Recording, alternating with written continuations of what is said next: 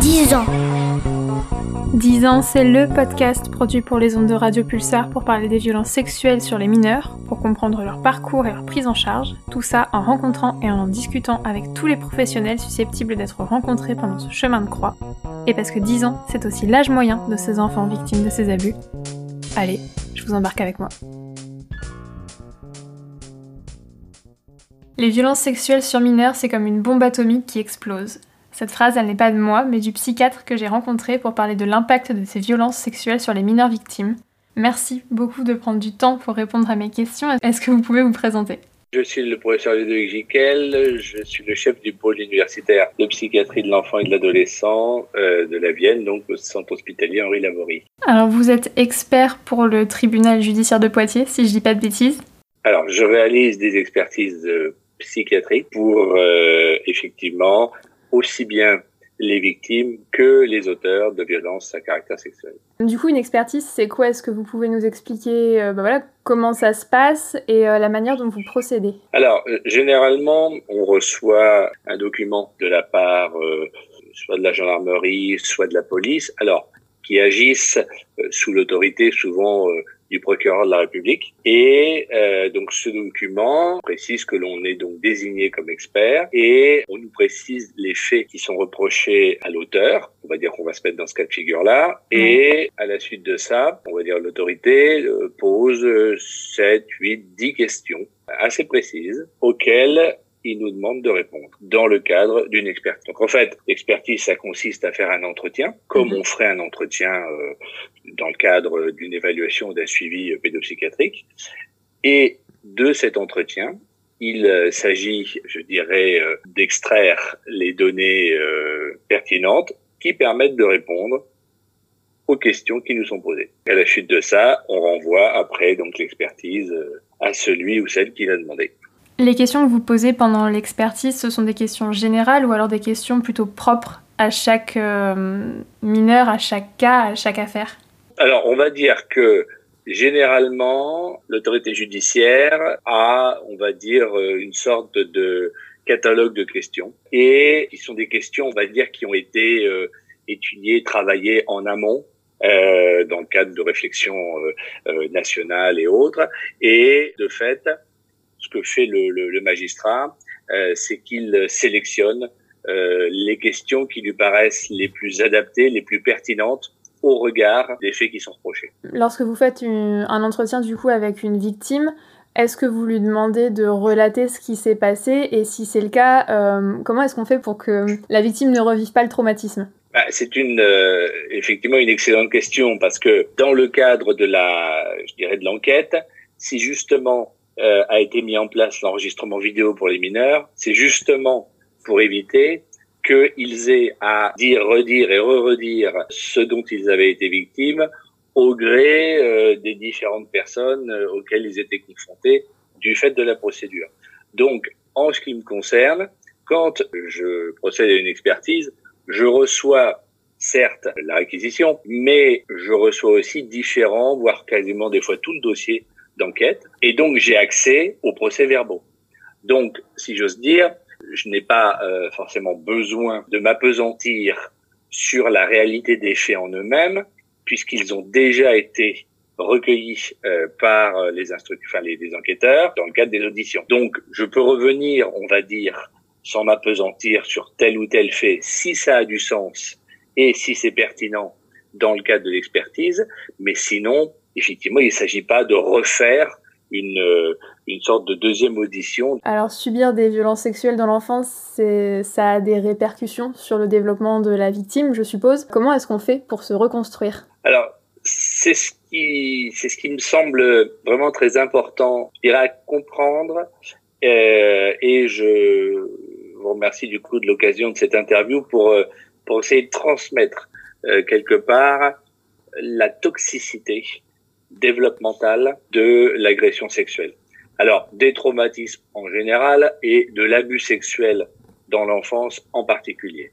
Alors, on va pas rentrer non plus dans trop de détails, mais il est bien évident que ça n'est pas pareil d'avoir été abusé sexuellement par son père, par son beau-père, bref, par une figure euh, affective proche, euh, et ce, une fois, dix fois, quinze fois, ou au contraire d'avoir été agressé sexuellement une fois unique par un inconnu, je dirais que la nature du traumatisme, ou du moins la nature de l'agression, n'induit pas forcément euh, le même traumatisme.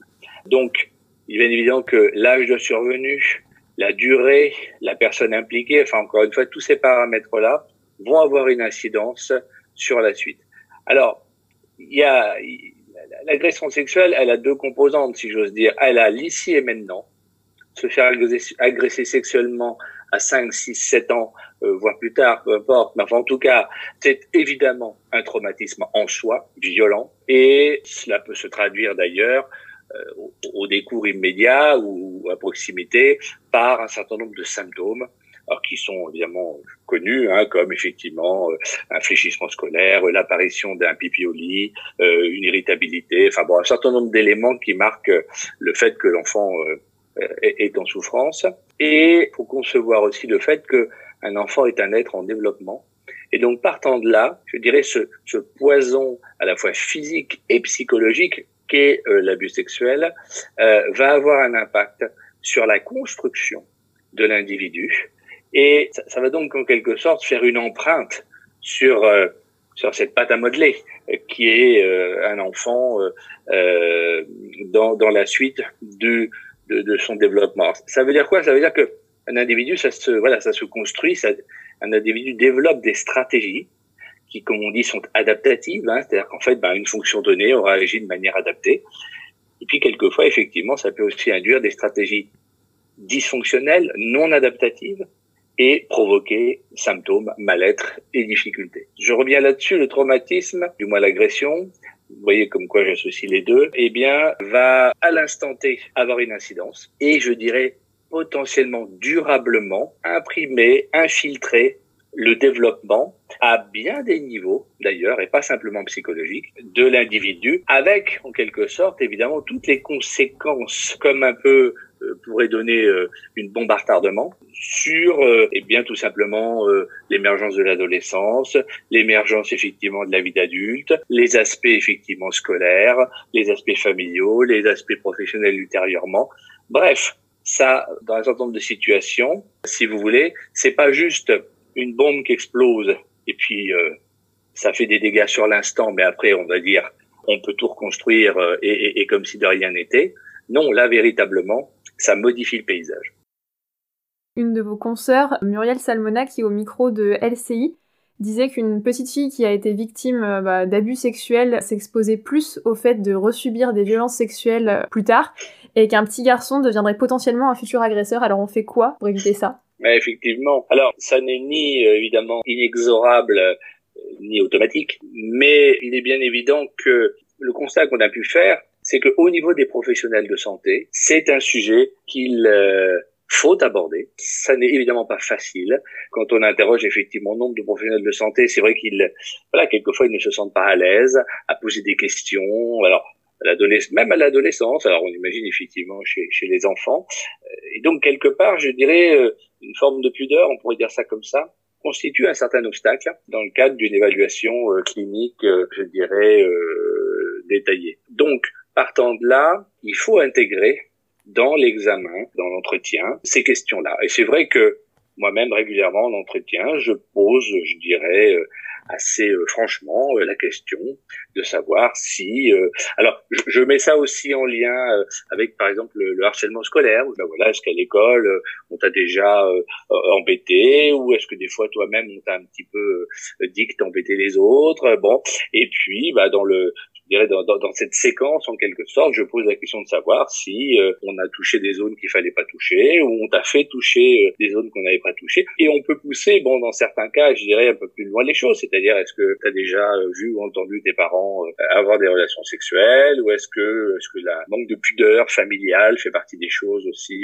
bon Évidemment, on ne pose pas ça au premier rendez-vous. Ça fait partie des, des choses, quelque part, qui doivent être intégrées à l'évaluation. Et je pense que je dirais que la, quelque part la systématicité de cette évaluation doit permettre eh bien, de ne pas passer à côté. Parce que dans certains cas, effectivement, même pour ceux qui arrivent aux portes des centres de consultation euh, pédopsychiatrique ou psychologique, eh bien, euh, c'est quelquefois euh, bien après que, euh, comme on dit, les faits se révèlent. Et je ferai un peu le parallèle, si j'ose dire, avec ce qui s'était passé notamment pour les problématiques dépressives à l'adolescence, ou plus précisément les problématiques suicidaires. On disait à l'époque, bah, on va pas demander à un adolescent s'il va se suicider parce qu'il va pas nous répondre. Bah, la réalité, c'est que si on lui demande, il nous répond.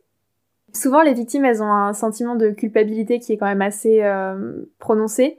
Comment est-ce qu'on peut les aider à s'en défaire? Bah, Là aussi, si je veux dire, ça, ça va dépendre du contexte de l'agression euh, sexuelle. Il est bien évident qu'une petite fille qui est agressée, encore une fois, par son père ou son beau-père ou son grand-père, l'agresseur est en même temps une figure d'attachement. Donc, c'est évidemment toute la difficulté, si tant est que ce soit possible, de faire quelque part la part des choses entre l'agresseur, le monstre en quelque sorte, qui vous fait des choses épouvantables, et de l'autre, cet individu affectueux, chaleureux, qui peut, je dirais, vous faire des cadeaux, vous faire des câlins euh, en public et, je dirais, vous amener à l'école le matin. Donc cette condensation des deux est effectivement très compliquée. Et, si j'ose dire, d'abord, euh, un enfant euh, est un être qui a besoin d'amour, qui a besoin d'affection, donc il va rechercher effectivement l'affection. Et partant de là, chemin faisant, se pose aussi peut-être implicitement la question de savoir dans quelle mesure, toi-même en tant qu'enfant, on ne serait pas un peu responsable, comment dirais-je, de l'acte perpétré par l'adulte,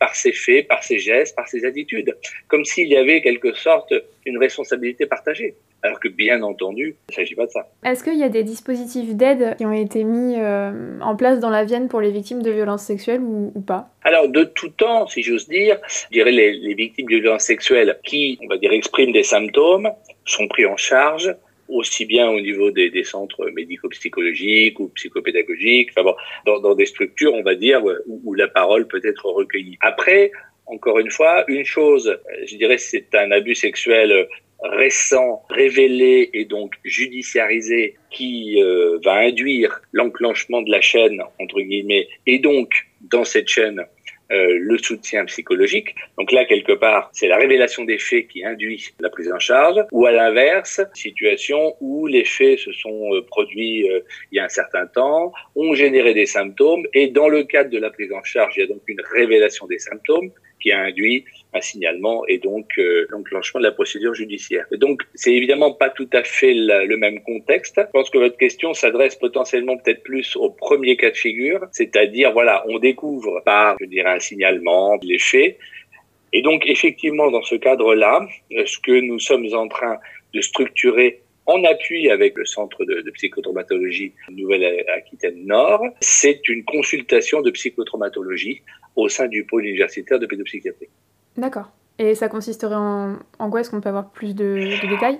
Alors, l'idée, effectivement, c'est que des professionnels, plus spécifiquement formés à la prise en charge du psychotraumatisme, alors je dirais à la fois aigu et chronique, hein, pour euh, faire le lien avec ce que je disais tout à l'heure, pourront recevoir dans des délais, je dirais, compatibles avec euh, la chronologie des enfants, des adolescents, pour les prendre en charge, ce qui n'exclut pas d'ailleurs, évidemment, de s'occuper d'eux dans leur ensemble, on va dire, mais en tout cas, l'idée, c'est de structurer une porte d'entrée spécifique pour, euh, pour ça. Alors, étant entendu que cette consultation ne serait pas réservée uniquement au cas d'abus sexuels, mais je dirais à tous les psychotraumatismes qui touchent euh, les mineurs. Est-ce que vous pensez que l'État fait assez pour euh, la prise en charge des mineurs victimes?